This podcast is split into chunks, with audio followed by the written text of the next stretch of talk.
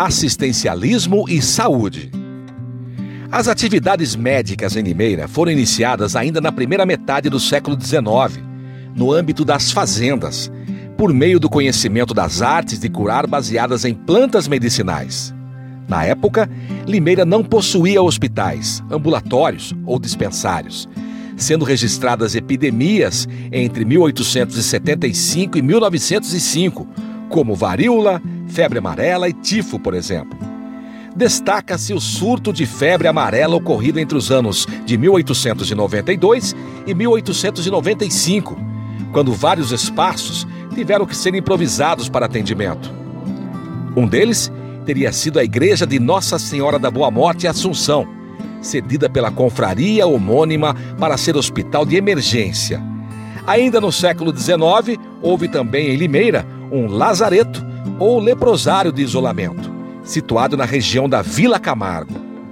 Contudo, apesar de esparsas medidas por parte do poder público, a organização de práticas mais generalizadas acerca dos cuidados médicos ocorreu apenas com a organização da Irmandade de Misericórdia de Limeira, entre 1884 e 1888, cujo objetivo principal era a construção de um hospital.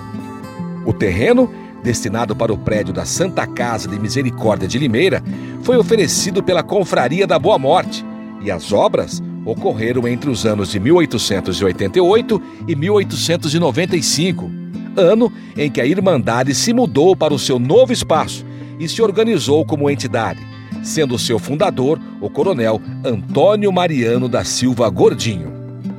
Vários foram os médicos que atuaram no hospital, tais como o cirurgião campineiro Antônio Cândido de Camargo, integrante do primeiro corpo clínico da Santa Casa, Sebastião Toledo Barros, Valdemar Mercadante, Lauro Correia da Silva, Gumercindo de Godói, Renato Ferrasquel, Antônio de Luna e Reinaldo Cantz Bush.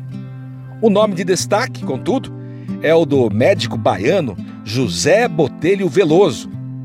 Formado pela Faculdade de Medicina da Bahia, chegou em Limeira por volta de 1897 tendo sido conhecido pelo espírito humanitário e grande dedicação no trato com os pacientes desprovidos de recursos. Além da Santa Casa, outros espaços foram importantes no que se refere ao atendimento médico e de saúde à população.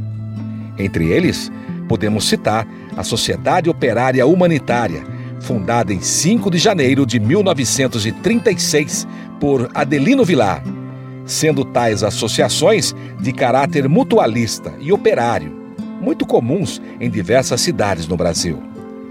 No campo do assistencialismo, destacam-se diversos trabalhos de entidades limerenses.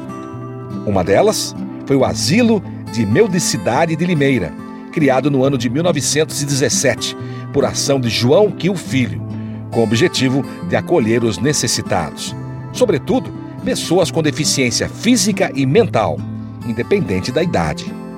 A pedra fundamental do prédio foi lançada em 16 de agosto, com a presença de autoridades civis e religiosas.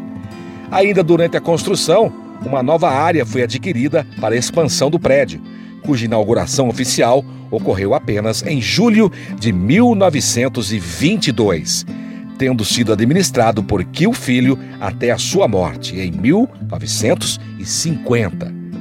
No ano de 1953, o asilo mudou de nome, em homenagem a seu fundador, e passou a atender apenas pessoas idosas.